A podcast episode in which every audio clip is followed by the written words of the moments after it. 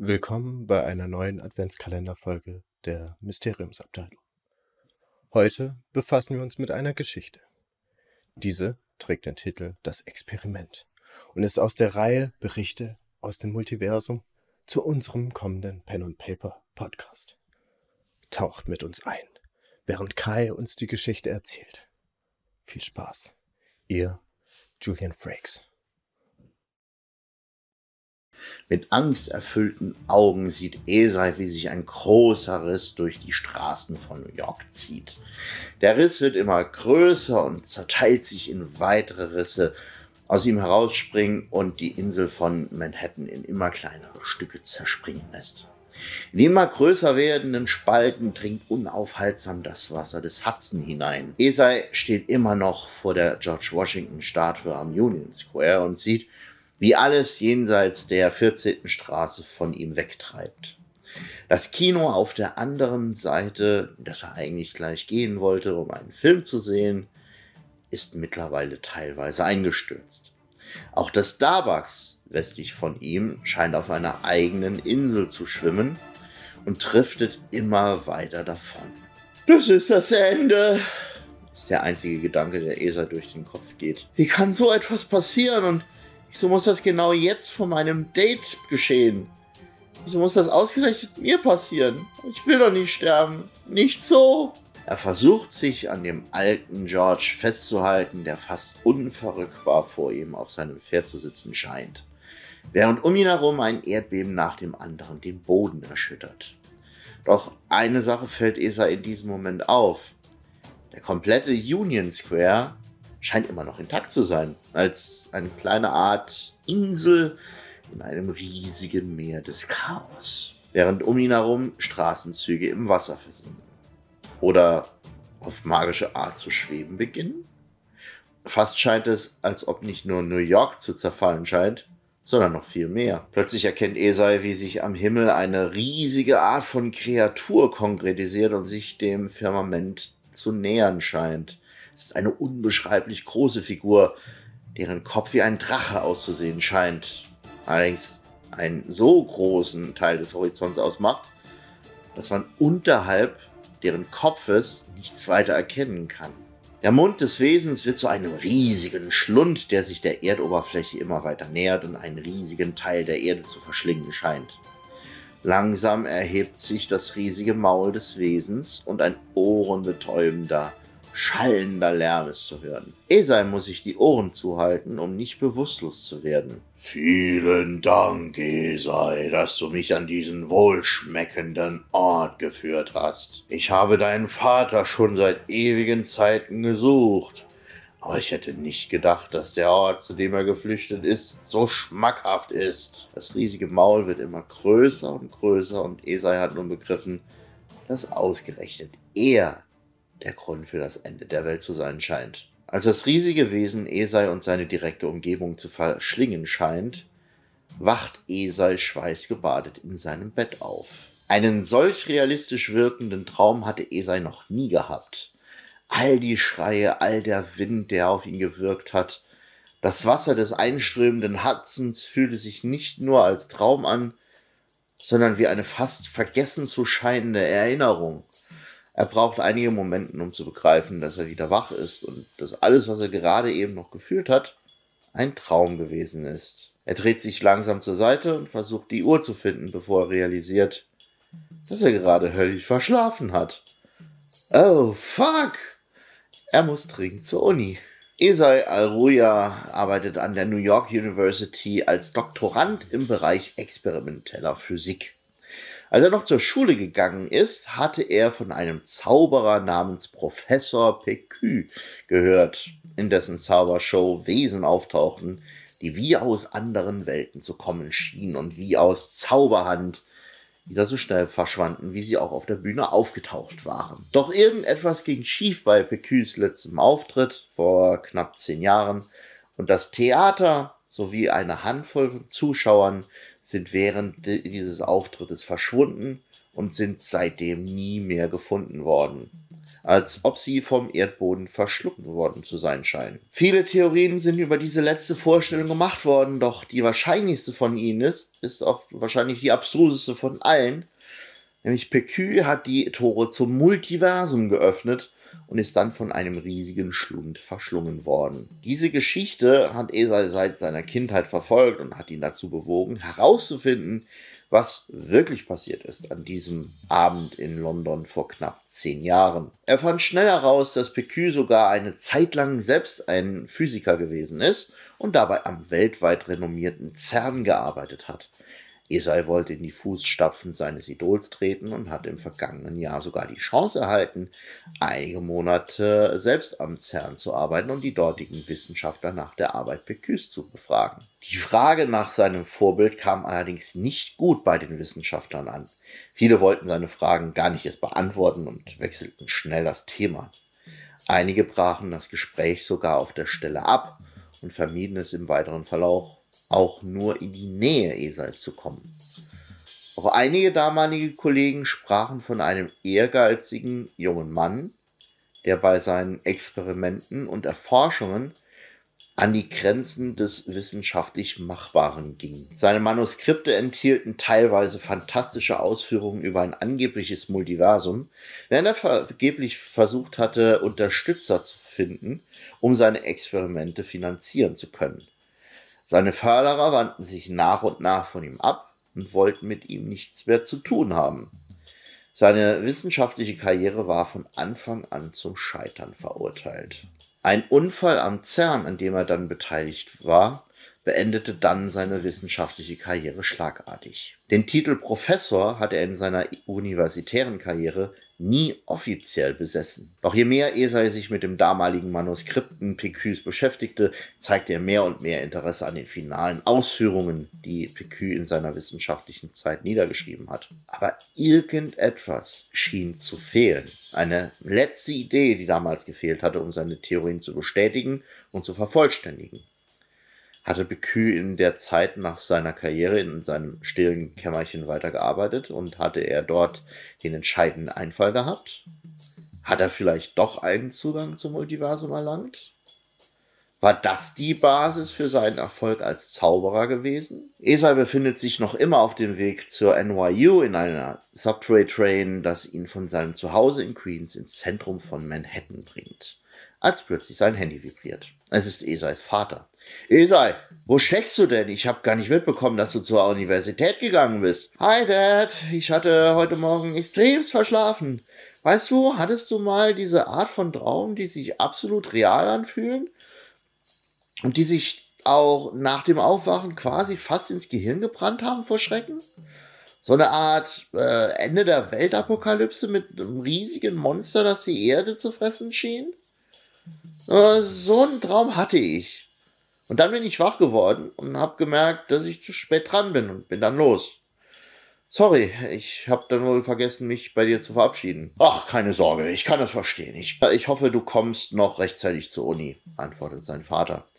Du hast nicht zufällig gehört, wie der Name des Monsters war? Nein, äh, das nicht. Er hat sich mir leider nicht vorgestellt. Allerdings hat er mich definitiv gekannt und hat mich mit meinem Namen angesprochen. Und er meinte auch, dass er dich gesucht hatte. Esai versuchte einen Moment auf eine Antwort seines Vaters zu warten. Erst nach einigen Sekunden antwortete er, Oh, äh, erinnerst du dich noch an die Sage des Kumata, das ich dir erzählt hatte, als du noch ein kleines Kind warst? Vielleicht hast du dich im Unterbewusstsein an diese Geschichte erinnert und hast dann davon geträumt. Es hat sich aber so real angefühlt erwiderte Esai seinem Vater. Manchmal sind Träume auch quasi die Erinnerung an frühere Erzählungen, die du als Kind gehört hattest. Mag sein, Dad, aber ich hoffe, dass ich trotzdem verschlafen nicht zu spät zur Uni komme. Heute ist ein wichtiger Tag. Ja, ich weiß, dass du heute dieses Experiment ausprobieren wolltest, das du den Drittmittelgebern nächste Woche vorstellen wolltest. Ich drück dir dabei die Daumen. Danke, Dad. Wir sehen uns. Bye. Mach's gut, Esai. Und pass gut auf dich auf. Esais Vater beendet das Gespräch und begibt sich dann ins Wohnzimmer. Etwas besorgt lässt er sich in seinen Sessel fallen. Tomata ist ein Name, den ich seit langem nicht mehr gehört habe. Esai kommt mit einer kleinen Verspätung in seinem kleinen Büro an. Er atmet ein wenig auf und verliert ein wenig von seiner Aufregung wegen seinem zu spät kommen. Er wollte noch einige Dinge vor seinem Experiment absichern. Erst in der vergangenen Woche sind die letzten benötigten Geräte angeliefert worden, doch sie müssen erst noch richtig kalibriert werden. Wenn das hier alles klappen sollte, wäre dies eine Revolution in der Physik. Ein Teilchenbeschleuniger, der so leistungsstark wie der Ringtunnel beim CERN ist, allerdings nur einen Bruchteil dessen Größe hat. Anstatt mehrere Kilometer umfasst ein Ring nur wenige Dutzende Meter an Umfang. Alles muss heute stimmen. Vielleicht wird es ja auch klappen. Der Ringtunnel befindet sich an der Decke einer großen Halle, die in etwa 50 mal 50 Meter groß ist und circa 10 Meter Höhe hat. Der junge Wissenschaftler schraubt an den letzten Einstellungen seines Projektes und macht an einigen Stellen noch kleinere Veränderungen. Nach einigen Stunden fühlt er sich sicher, um das Experiment zu wagen. Er stellt sich an das Hauptpult des Gerätes, das sich in etwa in der Mitte des Raumes befindet und das sich direkt unterhalb des Ringes befindet. ESA betätigt mehrere Schalter, um die Gerätschaften zu aktivieren. Plötzlich erschrillt ein lauter, schallender Knall den Raum, der sich so anhört, als wenn sich etwas Großes zerreißen würde. ESA schreckt auf und versucht schnell seine Apparatur zu deaktivieren, da er vermutet, dass irgendwelche Sicherungen durchgebrannt sein könnten. Doch plötzlich bemerkt er einen Luftzug, der immer stärker zu werden scheint und ihn nach oben zu ziehen scheint. Langsam schaut er nach oben und sieht eine Art riesige Scheibe, die sich innerhalb des Rings gebildet zu haben scheint. Eine Art Nebel verdeckt seltsame Schemen, die auf der seltsamen Scheibe angedeutet zu sein scheinen. Kleinere Objekte werden nach oben gezogen und erzeugen kleinere Lichtblitze, sobald sie die Oberfläche berühren und scheinen sich wie eine Art von Projektion hinter der anderen Seite der Scheibe zu entfernen. Esai spürt, wie er langsam nach oben gezogen wird als immer größere Objekte durch die Scheibe zu verschwinden scheinen. Esai schreit laut auf, als er sich immer näher der Scheibe nähert und schließt seine Augen vor dem kommenden Aufprall. Als er seine Augen öffnet, liegt er auf einem Boden. Er hat den Geschmack von Erde im Mund und bemerkt, dass die Luft, die er einatmet, deutlich angenehmer ist als die stickige Luft eines Büros mit Klimaanlage. Das hier ist ein Wald, ganz eindeutig, aber von New York ist keine Spur mehr vorhanden. Esai versucht sich umzusehen und erkennt einige Meter über ihm eine ähnliche Scheibe wie die, die er in seinem Labor gesehen hat. Er kann sogar Schemen seiner Apparatur erkennen, so als ob er sie von oben betrachten würde. Doch bevor Esai aufstehen kann, beginnt die Scheibe langsam in sich selbst zu zerfallen und verschwindet blitzschnell. Esai ist vollkommen allein in diesem unwirklichen Wald. Er versucht ein bisschen herauszufinden, wo er sich gerade befindet und versucht sich ein bisschen am Horizont zu orientieren. Doch als er nach der Sonne Ausschau hält, die durch den Wald leicht hindurchschimmert, bemerkt er auf der Lichtung in östlicher Richtung einen Anblick, den er so nicht erwartet hätte. er sieht am Horizont zwei Monde unterschiedlicher Größe. Langsam erweckt in Esai die Erkenntnis, dass er sich anscheinend nicht mehr in New York befindet. Ja, hallo, ähm, hier ist der Kai und ähm, ich hoffe, euch hat diese kleine Geschichte gefallen. Das ist so ein, ich würde mal sagen, eine Art Teaser für das kommende Dungeons and Dragons Projekt, das wir hier bei den Nexus Wandern haben werden. Und ähm, ob das jetzt ein bisschen was mit der Story zu tun haben wird, vielleicht, vielleicht gibt es da den einen oder anderen Teaser für die eine oder andere Szene oder Figuren, Orte, die Art des, äh, der, der Kampagne, wie sie halt gespielt werden wird. Und äh, vielleicht kommt auch die eine oder andere zusätzliche Kurzgeschichte noch dazu, so ein bisschen als Lückenfüller hier und da, um auch ein bisschen die, die Story ein bisschen, äh, ein bisschen weiter auszufüllen und auch die ganzen Welten zu beschreiben, die hier vorkommen werden. Und äh, ich bin schon ähm, ja, sehr gespannt auf das kommende Projekt, insbesondere wenn wir bald auch unsere Session Zero haben. Das heißt, die Spieler, die mitspielen werden, werden dann ihre Charaktere erstellen, oder zumindest mal erfahren, wie überhaupt Dungeons Dragons funktioniert. Von daher bin ich sehr gespannt, wie das Ganze wird und ich hoffe, es wird genauso viel Spaß machen äh, bei der Produktion und ihr werdet auch so viel Spaß haben äh, beim Zuhören und Mitmachen, äh, wie ich es jetzt bisher in den letzten paar Wochen hatte, um mir, wie soll ich sagen, Gedanken zu machen, äh, wie die Kampagne auszusehen hat und wie die Geschichte äh, aussehen sollte. Ähm, und das ist ein bisschen, wie soll ich sagen, so behind the DM-Screen. Ähm, normalerweise, wenn, wenn man halt anfängt, DD-Kampagnen zu machen, dann hat man vielleicht das eine oder andere Modul, äh, kann sich dann irgendwo in seiner eigenen Welt, äh, bezieh beziehungsweise man hat eine gewisse Welt vorgegeben, in der man dann äh, seine eigenen Geschichten erzählen kann. Und es gibt auch andere Leute, die ihre eigene Welt dann kreieren, beispielsweise Matt Mercer in Critical Role Geschichten, die halt ähm, halt in Alexandria spielen, in der eigenen Welt, äh, die er da im Prinzip erschaffen hat.